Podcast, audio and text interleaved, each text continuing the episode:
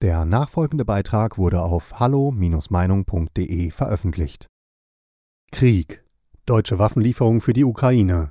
Ja oder nein? Ein Gastbeitrag von Helmut Kretzal, Polizeihauptkommissar im Ruhestand. Vor vielen Jahren musste ich immer wieder Kritik erfahren, wenn ich in Diskussionen zum Ausdruck brachte, dass Deutschland nicht am Hindukusch verteidigt wird, so wie es vom damaligen Außenminister Peter Struck, SPD, in die Öffentlichkeit gebracht wurde für meine Hinweise, dass die Angehörigen der Bundeswehr dort nicht für die freiheitliche Demokratie Deutschland und für das Grundgesetz ihre Gesundheit und ihr Leben riskieren, sondern dass es um machtpolitische Interessen geht und dass eine reguläre Armee im Kampf gegen Allahs Kämpfer in große Schwierigkeiten kommen wird, erhielt ich nur unverständiges Kopfschütteln. Aber dies war nicht das erste Mal, wo ich aneckte. Dies geschah auch, als in Jugoslawien die NATO in den dortigen Krieg eingriff und ich mit meiner Meinung zu einer Gruppe von deutschen Bürgern gehörte, die das Eingreifen der NATO nicht für gut hielten. Und was die deutsche Waffenlieferung für die Ukraine angeht, ist auch jetzt meine persönliche Einstellung ein klares Nein. Warum habe ich diese Einstellung? Ich wurde wenige Jahre nach dem Ende des Zweiten Weltkrieges geboren. Und ich kann mich als ein älteres Kind noch gut an die heftigen Diskussionen in den Familien über die Bundeswehr erinnern. Mein Großvater väterlicher Seite war ein CDU-Wähler, mein Großvater mütterlicher Seite wiederum ein überzeugter SPD-Mann. Ebenso war mein Vater ein SPD-Wähler und Gewerkschaftler. In manchen seiner Aussagen merkte man seine Prägung durch die Hitlerjugend, die er als älteres Kind und Jugendlicher erfahren hatte. Er war jedoch kein Nazi. Ein Onkel von mir, der Bruder meines Vaters, stand der CDU sehr nahe und war bekennender Katholik, ein weiterer Onkel von mir, der Bruder meiner Mutter, war ein SPDler, der wiederum nichts von der Kirche wissen wollte. Der Bruder meiner Großmutter mütterlicher Seite gehörte politisch zu den Freien Wählern und war Soldat in der Wehrmacht. Und diese Familienangehörigen sprachen immer wieder über das Thema Bundeswehr. Hierbei wurde in diesem Familienkreis heftig diskutiert und entsprechend Meinungen ausgetauscht. Das geschah jedoch ohne Feindseligkeit und ohne Bruch in der Familie. Diese Diskussionen erfolgten nicht nur in den Familien, sondern auch in der Öffentlichkeit und niemand musste Angst wegen seiner Meinung haben oder dass er in irgendeine Ecke gestellt wurde. Das war in den 50er Jahren in der alten Bundesrepublik Deutschland. Nachdem feststand, dass die Bundeswehr kommen wird, war jedoch in der damaligen Politik und in der Bevölkerung eine gemeinsame Auffassung und Vorstellung über den Auftrag und Aufgabe der Bundeswehr vorhanden.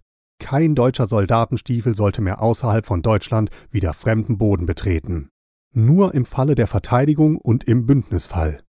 Keine Waffenlieferungen in Kriegsgebiete, um den Konflikt anzuheizen, und keine Kriegstreiberei und Beschleunigung von Kampfhandlungen bei bestehenden Kriegen. Des Weiteren standen Anfang und Ergebnis des Ersten und des Zweiten Weltkrieges vor den Augen der deutschen Bevölkerung, aber auch wie die Diplomatie vor Beginn der Kriege versagte und wie es zu Ende ging. Eine starke Bundeswehr zu haben war das Ziel der politischen Verantwortlichen, so dass ein militärischer Angreifer zur Kenntnis nehmen muss, dass er bei einem Angriff selbst hohe Verluste erleiden wird. Und die deutsche Bundeswehr sollte eingebettet sein in der demokratischen Mitte des Volkes. Mir persönlich scheint es so, als ob die deutsche Bevölkerung all dies vergessen hat. Wenn man die Nachrichten, besonders bei den öffentlich-rechtlichen Medien, verfolgt, hört man nur Waffenlieferung, Waffenlieferung. Und im Bundestag ist es in ähnlicher Weise. Nur zwei Parteien, die Linke und die AfD, sagen ein klares Nein zu Waffenlieferungen und ein klares Ja zu Verhandlungen. Beide Parteien setzen sich für humanitäre Hilfe ein und zur Aufnahme von Kriegsflüchtlingen. Aber wenn man die Diskussionen auf sich wirken lässt, hat man das Gefühl, dass die neue Bundesrepublik Deutschland wohl ganz klare Ziele vor Augen hat, ansonsten würde man sich doch viel mehr für Verhandlungen einsetzen, um das Töten von Menschen durch Menschen in der Ukraine zu beenden. Allerdings muss ich im Moment auch zugeben, dass Bundeskanzler Scholz, der nicht meine Stimme bekam, zurzeit in der Sache Waffenlieferung noch ein Bremsklotz ist. Wie lange er dies durchhalten wird, werden die nächsten Tage und Wochen zeigen, denn Grüne, CDU, CSU, FDP, EU und weitere europäische Staaten sowie die USA und die entsprechende Presse machen großen Druck auf den Kanzler.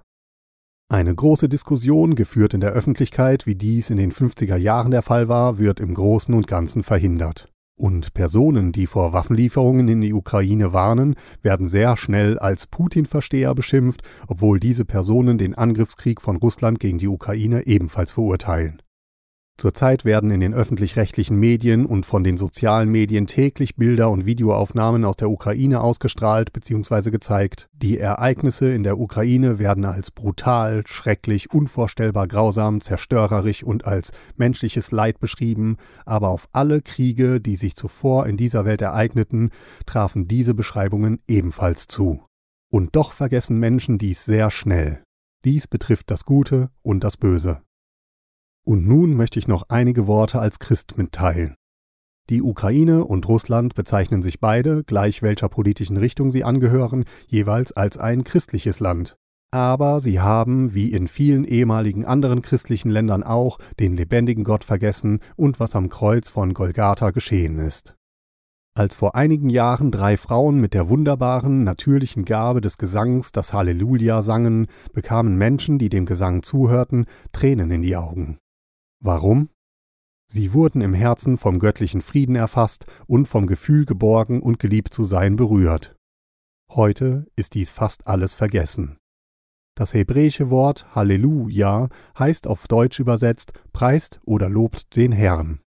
Christen sollten in der Welt Friedensstifter sein, denn Jesus Christus, an den die Christen glauben, ist der Friedenfürst der Welt. Daher sollte ein Christ nie Öl ins Feuer gießen. Die CDU-CSU, die sich ja sehr oft auf das christliche Element in ihrer Partei beruft, hat dies wohl vergessen. Der Friedenfürst, den die Bibel Jesus Christus nennt, hat wohl doch keinen Platz in dieser Partei.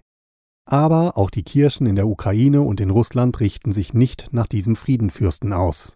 Im Glauben an den gekreuzigten und auferstandenen Sohn Gottes müssten die Verantwortlichen in diesen Kirchen doch vom Wort Gottes her die Menschen zur Umkehr und zum Frieden aufrufen. So wie die kriegerische Auseinandersetzung am Hindukusch nicht mein Krieg war, so ist auch der Krieg in der Ukraine nicht mein Krieg. Aber ich bin auch ein Deutscher, der sagt, dass alles getan werden soll, dass das Töten durch Menschen, das Sterben der Menschen durch den Krieg in der Ukraine aufhören muss. Und hierzu sind Verhandlungen notwendig und keine Waffenlieferungen und Sanktionen. Ohne Zweifel wäre es doch angebracht, die jetzige Situation in der Ukraine vom Ende her zu betrachten und diesbezüglich auch eine öffentliche Diskussion zuzulassen. Bei diesem Beitrag handelt es sich um die Meinung des Verfassers. Hallo Meinung ist überparteilich und lässt einen offenen Austausch unterschiedlichster Meinungen aus dem breiten demokratischen Spektrum zu. Die Beiträge unserer Leser sind eine Meinung bei Hallo Meinung und geben nicht generell die Meinung von Peter Weber und Hallo Meinung wieder. Liebe Zuhörer, ohne Sie wäre unsere Arbeit nicht möglich. Alle Informationen zu unserer Kontoverbindung finden Sie im Begleittext. Herzlichen Dank für Ihre Unterstützung. Weitere Beiträge finden Sie auf hallo-meinung.de. Wir freuen uns auf Ihren Besuch.